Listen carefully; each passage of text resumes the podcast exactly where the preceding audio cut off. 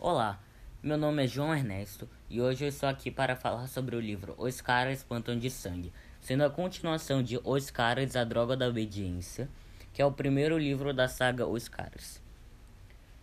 O livro começa quando crânio, o gênio dos caras, descobre que seu professor Elias foi morto em frente à sua escola em uma tentativa de assalto.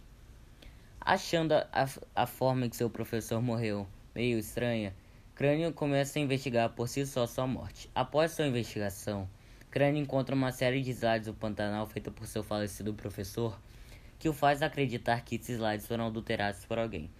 Supondo assim, Crânio começa, começou a acreditar que a morte de seu professor não foi somente uma tentativa de assalto, e sim algo muito maior, como o crime organizado infiltrado no Pantanal Mato Grossense. Então, mesmo sendo somente uma teoria, Crânio viaja para o Pantanal, onde ficará hospedado numa casa de sua tia Matilde. Ao chegar no aeroporto, Crânio acaba passando por alguns problemas, porém, após resolver esses problemas, Crânio conhece o senador, um grande e famoso fazendeiro que também estava lutando contra o crime organizado, como a chacina de jacarés e o contrabando no Pantanal. Ao ver que Crânio buscava objetivos similares ao dele, o senador convida Crânio para sua fazenda e no dia seguinte Crânio possa, para que Crânio possa fazer o mesmo caminho que seu professor fez para saber o que foi que seu professor fotografou de tão importante. Simultaneamente, os outros caras e o detetive Andrade chegam à conclusão que eles também irão ao Pantanal à procura de Crânio.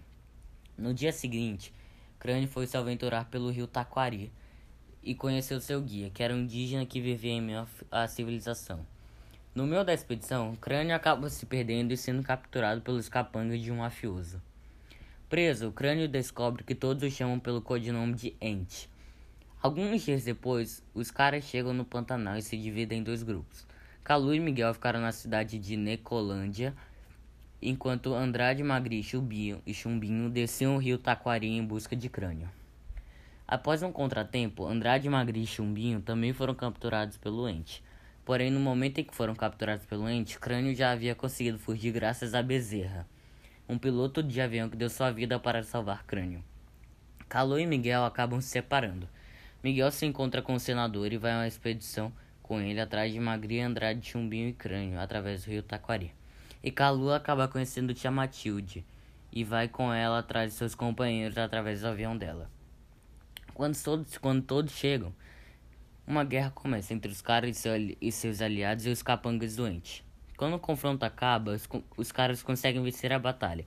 Porém, quando eles foram ir embora, ocorre outro imprevisto e Chumbinho é obrigado a assumir o comando do avião Tia Matilde. Após pousarem no aeroporto de Corumbá, Crânio e Calu acusam o, ente, o senador de ser o ente. Porém, Miguel, que estava com o senador todo tempo, fala que o ente era na verdade Tia Matilde e risca seu avião mostrando o ouro implantado nele. Tia Matilde, nada assustada, pula para dentro de seu avião e decola com ele em direção ao mar, onde afunda todo o ouro da máfia no fundo do oceano junto com ela mesma. Então, após desvendar o mistério, os caras e o detetive Andrade retornam a São Paulo. E é isso. Espero que tenham gostado e até a próxima.